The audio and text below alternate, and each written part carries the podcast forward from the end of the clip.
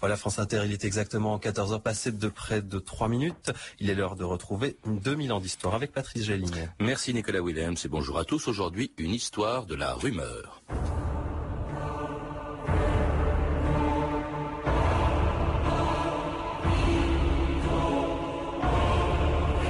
Ah, la calomnie, monsieur. Qui diable y résisterait? Beaumarchais, le barbier de Séville.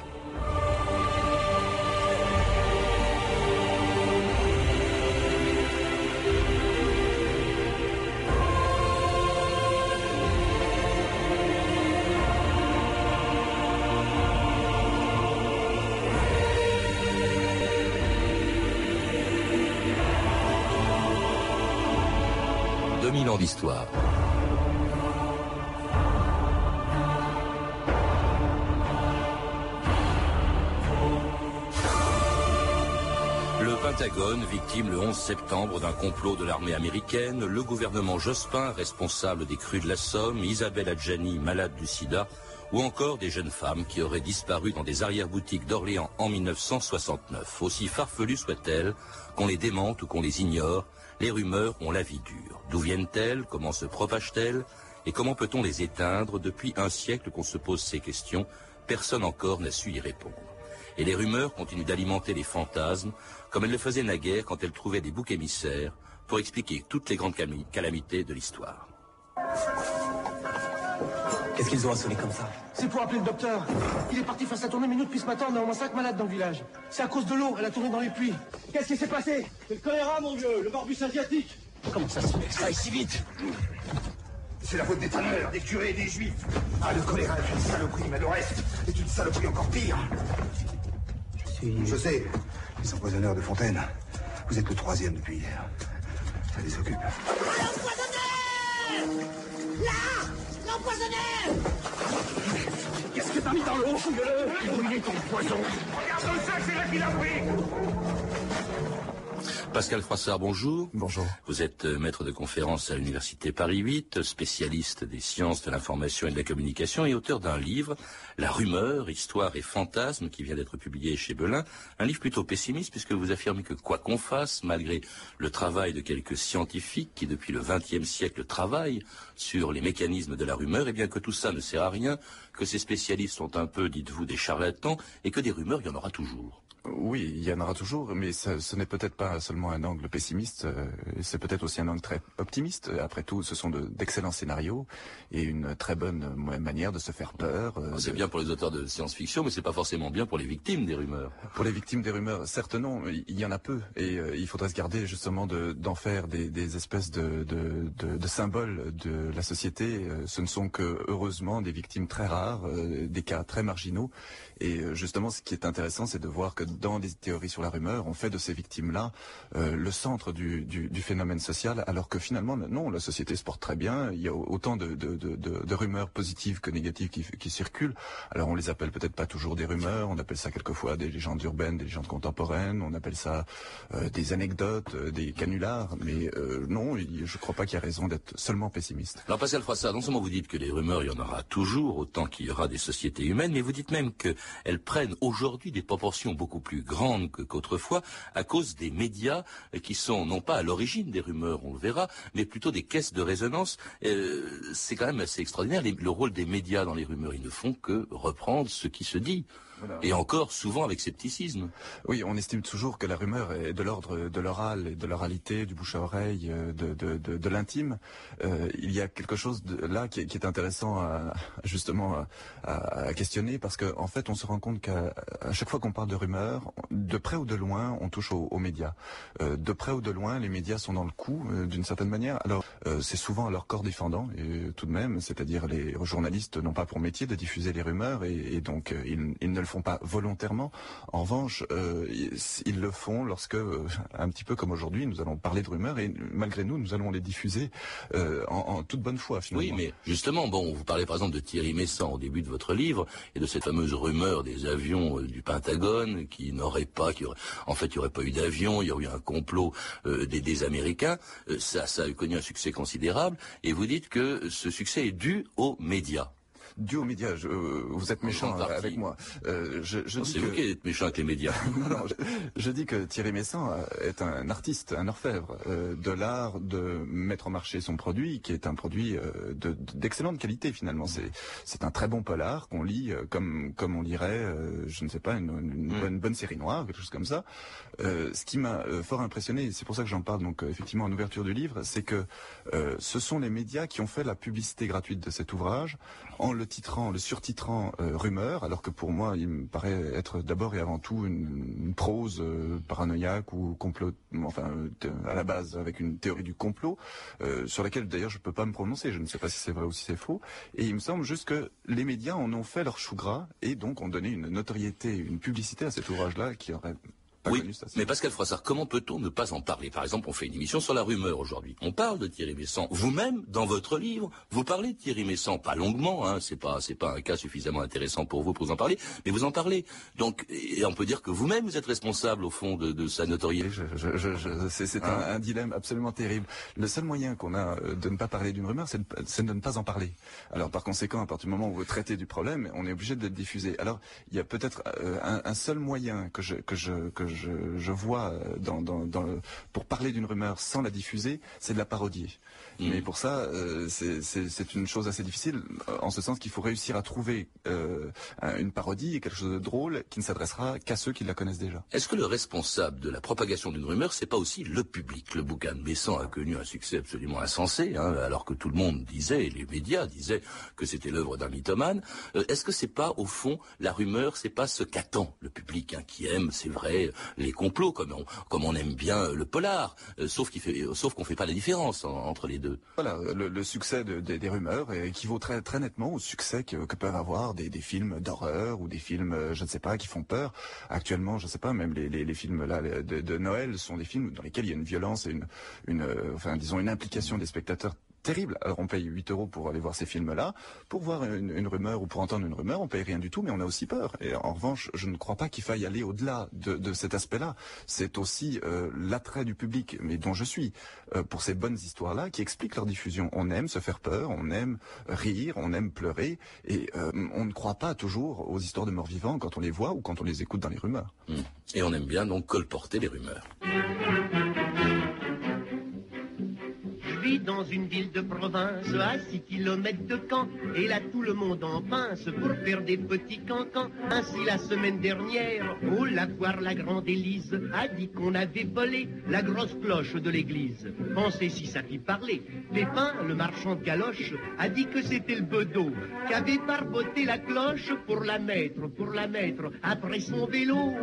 Le pharmacien l'a dit à la bouchère et la bouchère l'a dit au cantonnier.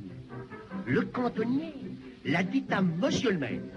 Et monsieur le maire l'a dit au charcutier. Le charcutier l'a dit au chef de gare. Le chef de gare l'a dit au père Camus. Le père Camus l'a dit à la fanfare. Et c'est comme ça que tout le pays l'a su. Si dans cette petite ville, l'un de vous passe par hasard, à pied, en automobile, à cheval ou en sidecar, prenez bien garde à tout le monde, car si vous faites ci ou ça, à quatre lieues à la ronde, on le répète, on le répète, on le répétera. Le pharmacien dira à la bouchère, et la bouchère le dira au cantonnier, le cantonnier il dira à monsieur le maire, et monsieur le maire le dira au charcutier, au charcutier il dira au chef de gare, le chef de gare le dira au père Thomas, le père Thomas le dira à la fanfare, et le lendemain tout le pays le saura. France Inter, 2000 ans d'histoire, aujourd'hui la rumeur. Et une chanson de 1932, Alibert, tout le pays l'a su. Alors c'est comme ça que circulent les rumeurs. Pascal Frassard, avant les médias, le bouche à oreille, ça a même été théorisé euh, par le premier chercheur à avoir travaillé sur la rumeur en 1902, il y a 100 ans pile, hein. le premier rumorologue, j'ignorais totalement l'existence de cette profession, qui s'appelait Stern.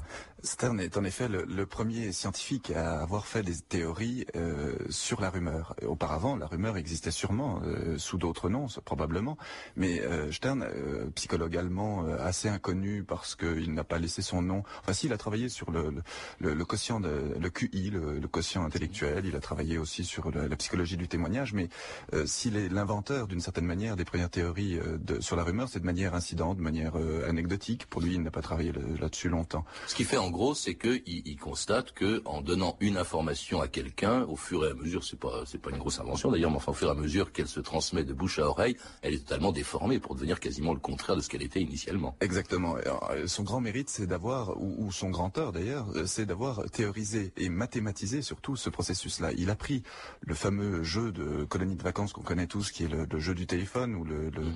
ou le, ce qu'on a appelé par, par après le téléphone arabe euh, de manière un peu erronée, euh, qui consiste simplement à mettre euh, dix personnes euh, sur sur sur une table, le long d'une table, et de faire circuler ce message-là. Stern, lui, a calculé la déperdition de détails d'une personne à une autre tout au long de cette chaîne-là. Le problème est le suivant, c'est qu'il a fait pour pour ça une des impasses théoriques terribles. En gros, il a il a pris dix personnes et il les a extraits du monde social. Il leur a imposé un sujet, il leur a imposé une méthodologie, et finalement, donc sa théorie ne marche bien qu'à un endroit dans l'univers, c'est son laboratoire. Euh, ce qui est étonnant, c'est qu'en fait, sa théorie ensuite a été reprise par tous les autres théoriciens de la rumeur qui en ont fait l'espèce de théorie princeps, une matrice théorique en disant ah ben voilà, ça y est, nous avons enfin le modèle théorique de la rumeur. Il y a là quelque chose d'ailleurs de tout à fait euh, intéressant à étudier. Les autres, vous les citez d'ailleurs, Rosa Oppenheim, qui était une de ses euh, collaboratrices, Clifford Kirkpatrick, qui a, qui a calculé la dégradation de l'information pendant qu'elle circule, deux Américains aussi, Gordon Alport et Leo Postman, qui ont, dites-vous, pendant la guerre, créé même des espèces de euh, centres anti-rumeurs aux États-Unis pour contrer la propagande allemande. Oui, c'est étonnant. Euh, pendant la guerre et ensuite pendant euh, les, émeutes intercommunautaires aux États-Unis, euh, il, y a, eu à, ces deux reprises-là dans l'histoire américaine des institutions qui ont été créées de toutes pièces et qui portaient le nom de rumeurs. Alors pendant la guerre, c'était des dispensaires de rumeurs, des rumor clinics. Je ne sais pas comment exactement le, traduire. Et dans, les années 70, c'était des centres de contrôle de la rumeur.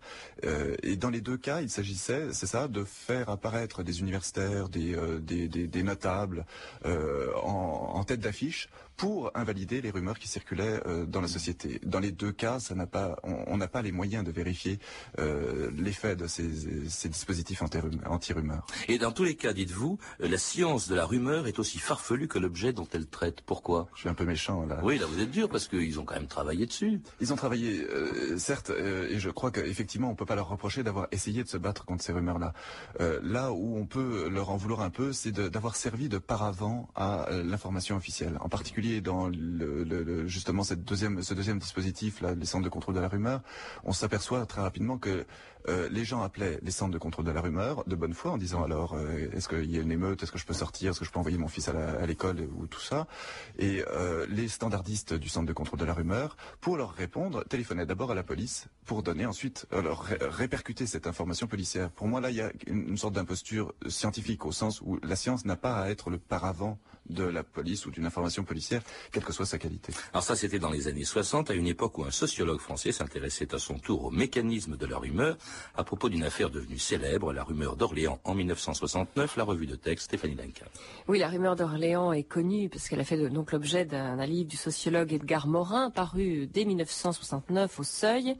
En mai 69, écrit donc Edgar Morin dans ce livre, en mai 69 naît, se répand et se déploie à Orléans le bruit qu'un, puis deux, puis six magasins d'habillement féminin du centre de la ville organisent la traite des blanches. Les jeunes filles sont droguées par piqûres dans les salons d'essayage, puis déposées dans les caves, d'où elles sont évacuées de nuit vers des lieux de prostitution exotiques. Les magasins incriminés sont tenus par des commerçants juifs. Donc ça, c'est un extrait de, de Morin. Donc la rumeur prend une telle ampleur que le 30 mai, un de ses commerçants porte plainte. Le lendemain, jour de marché à Orléans, des attroupements se constituent devant les magasins incriminés. Et trois jours plus tard, la presse régionale, qui jusqu'alors n'a pas voulu euh, donner d'importance à ces bruits, réagit alors avec vigueur. Depuis une semaine, écrit la République du Centre, une rumeur faisant état d'incidents où le recambolesque se mêle à l'immoral circule à Orléans. Ce journal parle de bruits sans fondement, s'étonne de l'ampleur exceptionnelle prise par cette campagne et y voit, je cite, un acte de malveillance utilisant délibérément la calomnie pour nuire aux commerçants visés. Le même jour, la Nouvelle République, un autre journal d'Orléans, parle d'une odieuse campagne. Il s'agit bien d'une cabale montée sciemment par des gens sans scrupules pour nuire à la moralité de ses commerçants et apporter un grave préjudice à leurs affaires. Et ce journal ajoute, on sent derrière cette cabale un vague relent d'antisémitisme. Dans les jours qui suivent, des associations condamnent à leur tour ces bruits, amicales de déportés, parents d'élèves de certains partis politiques, la LICRA, le MRAP, l'évêque d'Orléans. Et le 7 juin, la presse nationale, et oui, la presse nationale se saisit de cette affaire, des femmes disparaissent, entre guillemets, à Orléans. Canular ou cabale, titre Le Monde, qui se demande, faut-il y voir l'œuvre d'un mauvais plaisant, ou bien, comme le soutient le MRAP, l'apparition de, l'apparition de corbeaux d'un nouveau genre dont l'action met en cause non pas quelques individus, mais une communauté entière. Et l'aurore du 10 juin 69 voit dans cette affaire une résurgence du Moyen Âge, ce bon Moyen Âge. Sous le vernis de la civilisation, écrit l'aurore, le Moyen Âge est toujours là et il a suffi de presque rien pour le faire ressortir. Ce journal émet deux hypothèses. La cabale d'Orléans a peut-être été lancée par un groupuscule d'extrême droite ou peut-être tout simplement par des lycéennes à l'imagination trop vive qui, se sentant à l'étroit à Orléans, se sont défoulées en créant ce roman exécrable. Euh, un commentaire peut-être, Pascal Froissart, sur ces textes, sur cette affaire d'Orléans d'abord, mais sur cette presse. Elle, est quand même, qu'elle soit régionale ou nationale, elle s'est plutôt comportée de manière exemplaire. Elle démonte euh, cette espèce de, fantasme, de, rumeur d'Orléans. Euh, on peut pas dire là qu'elle ait euh, à l'amplifier, peut-être qu'elle contribué à l'éteindre, au contraire. Je, je, je, ne voudrais pas paraître pour un, espèce de, de, de vilain euh, anti-média. Je, je, ne suis euh, euh finalement qu'une espèce de commentateur. Ouais. Je, constate simplement que euh, dans le cas de, des rumeurs en général, les médias sont mêlés de près ou de loin au, au, au diagnostic qu'on porte sur l'affaire. Euh, on, a employé là plein plein de termes qui, qui sont très équivalents calomnie, cabale, complot, je ne sais quoi. Je, je ne sais quoi. Ce, tout, dans tous les cas, ce qui m'intéresse moi, c'est de montrer que euh, si à l'intérieur de la ville d'Orléans, il y avait, euh, je ne sais pas, 10, personnes, 10, 10 de la population qui était au courant avant que la presse s'en saisisse, après que la presse s'en ait saisie, la presse régionale, nationale, puis le livre de, Morin qui lui a donné à ce moment-là une légitimité euh, quasi scientifique, à ce moment-là, cette rumeur-là devient incarnée, elle s'incarne, elle, elle existe en soi, alors qu'auparavant, cela, aurait pu rester tout simplement, je ne sais pas, une espèce de de, de, de, ragot, euh, peut-être pas un ragot de village parce que je n'aime pas l'expression, mais un ragot commercial comme il en existe des dizaines et des dizaines. Les commerçants sont victimes de ragots, mais comme tout le monde, nous sommes tous victimes de ragots.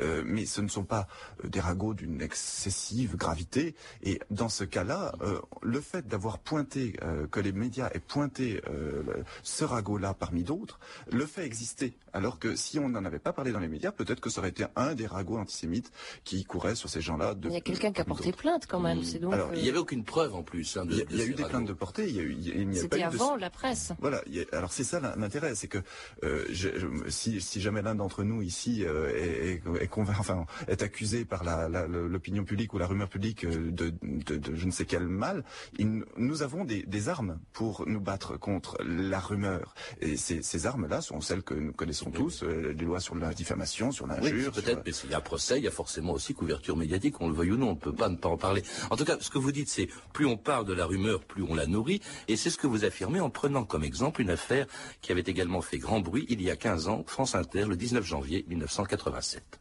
Isabelle Adjani avait décidé de venir hier soir en direct devant les caméras d'une télévision pour rassurer les gens. Toute cette mise en scène n'avait qu'un seul but, en finir avec la rumeur d'un sida qui aurait tué l'actrice. Ce bruit ridicule qui court de Marseille à Paris en passant par Montpellier est sans fondement. Le professeur Villel, le président de l'Ordre des médecins, a annoncé un bilan de santé convenable pour Isabelle Adjani, qui s'en est pris ensuite sur TF1 à ceux qui font le malheur des autres en colportant à plaisir la rumeur des autres. Si vous voulez, ce qui est terrible aujourd'hui pour moi, c'est de devoir venir ici pour dire je ne suis pas malade, comme si j'avais à dire je ne suis pas coupable d'un crime. Alors je pense, oui, que les gens qui, qui, ont fait courir ça, qui sont colporteurs de ce genre de rumeurs, pour essayer de détruire la vie ou la carrière de quelqu'un, ont à être euh, trouvés et euh, sanctionnés. Le problème, euh, Pascal Froissart, c'est que ces gens-là, précisément, on ne les retrouve jamais. La caractéristique de la rumeur, c'est qu'elle est anonyme, c'est que son auteur, euh, on ne le connaît pas. Oui, ou, qu'il n'a pas beaucoup d'importance. Et, en tout cas, dans l'histoire d'Adjani, on n'a jamais retrouvé l'auteur. Euh, c'est mais euh, à, nouveau, dans l'histoire d'Adjani, c'est une euh, c'est une espèce de scénario classique d'imaginer que les grandes actrices, les grandes de ce monde, sont ont des maladies cachées, ont des, mm. des vices cachés, des mœurs cachées, je ne sais quoi. elles en jouent également. Et il n'y a pas là. Pas, dans le cas d'Adjani, hein, c'est évident. Non, non, non, non, du tout. des, stars en, général, des stars en général. Mais c'est un métier difficile d'être star. C'est-à-dire, il faut réussir à conserver une distance euh, ni trop près ni trop loin des médias, euh, euh, pouvoir en bénéficier pour pour accéder à ce statut de star et pouvoir aussi vivre une vie d'homme et de femme normale. Ce qu'Alex Rien d'ailleurs vous le montrez avec des chiffres, c'est que précisément le démenti d'Isabelle Adjani n'a servi à rien. Vous citez un, sondage disant que avant l'intervention d'Adjani sur TF1, 15 millions de personnes en France étaient informées de cette rumeur entre guillemets et que après son intervention, 48 millions et demi étaient informés. Quant aux gens qui y croyaient, ils étaient à peu près le même nombre, le même pourcentage, 23% avant qu'elle intervienne et 27% une fois qu'elle est intervenue, sauf que comme il y avait trois fois plus de personnes au courant, il y a eu trois fois plus de crédules, autrement dit, ça n'a servi à rien et ça a même amplifié. Ça c'est vrai, vous le prouvez avec des chiffres, Pascal Froissart. Alors ça n'a servi à rien. Je, pense qu'à la place d'Isabelle Adjani, euh, j'estimerais avoir fait tout mon possible. Donc je, je pense qu'elle a eu raison de le faire. Euh, mm-hmm. ne fût-ce que pour elle, euh, se, dire, bon j'ai tout fait, je ne peux pas faire plus que dire, ben voilà, regardez-moi, je suis vivante.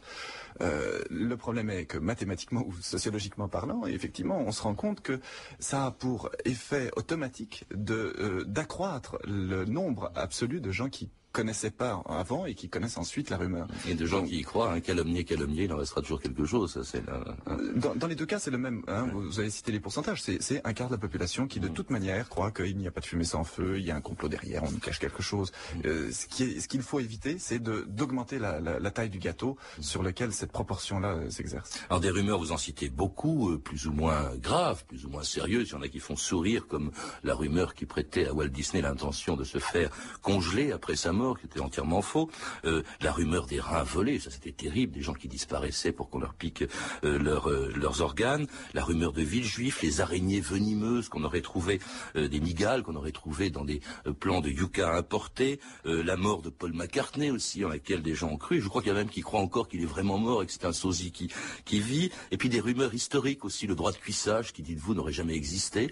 Hein. Il y en a des plus graves. Il y a, par exemple, bien sûr, le révisionnisme. Là, c'est, il utilise euh, le négationnisme, il utilise la rumeur euh, contre en sa faveur pour dire oh bah les chambres à gaz ce n'est simplement qu'une rumeur afin de discréditer, bien entendu, l'existence ou, que l'on ne croit pas en l'existence des chambres à gaz. Oui, là, on, aborde un, aspect assez euh, terrifiant de la, des théories sur la rumeur, c'est qu'elle donne euh, à cette, euh, à, cette comment dire, à ce pan de l'histoire et de l'écriture de l'histoire, et elle donne un argument extrêmement facile. C'est-à-dire, en gros, les révisionnistes vont prendre l'argument et les théories sur, sur la rumeur pour dire, voilà, il existe quelque part une vérité, on nous la cache. ce que on entend sur le nombre de personnes qui sont morts dans la Shoah, euh, ce ne sont que des rumeurs et il faut continuer à chercher la vérité.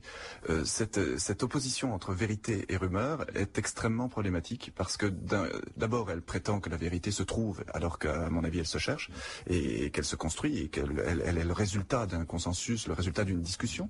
Euh, et, ensuite c'est une opposition qui, qui, qui, qui joue en leur faveur d'une certaine manière puisqu'ils attribuent à la rumeur la fausseté et la vérité à, à eux évidemment. Et surtout une volonté délibérée de falsifier l'histoire. En revanche, beaucoup de rumeurs, dites-vous, viennent de gens de bonne foi, comme ce fut le cas il y a quelques mois à peine, à l'occasion des inondations dans la Somme. France Inter, Benoît Colomba, le 9 avril 2001.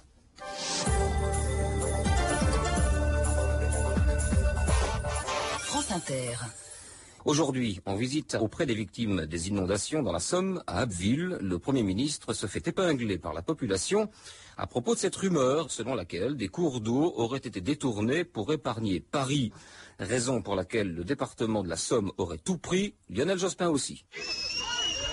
Tous les deux mètres, la rumeur du délestage d'eau revient violemment à la figure de Lionel Jospin. Qu'est-ce que vous pouvez me donner à moi comme explication Une pluie qui est tombée, qui est trois fois plus que la moyenne habituelle. Non, on a toujours des pluies torrentielles, on en a toujours. Pas sur la même durée. J'habite ici. Hmm? Depuis ma naissance, je sais les conditions atmosphériques, je n'ai jamais vu ça. Qui voulez-vous qui ait la possibilité de, à Paris de décider de déverser Monsieur de l'eau Jospin, vous nous prenez vraiment pour des imbéciles. Non, certainement pas, mais je vous Enfin, les imbéciles inondés.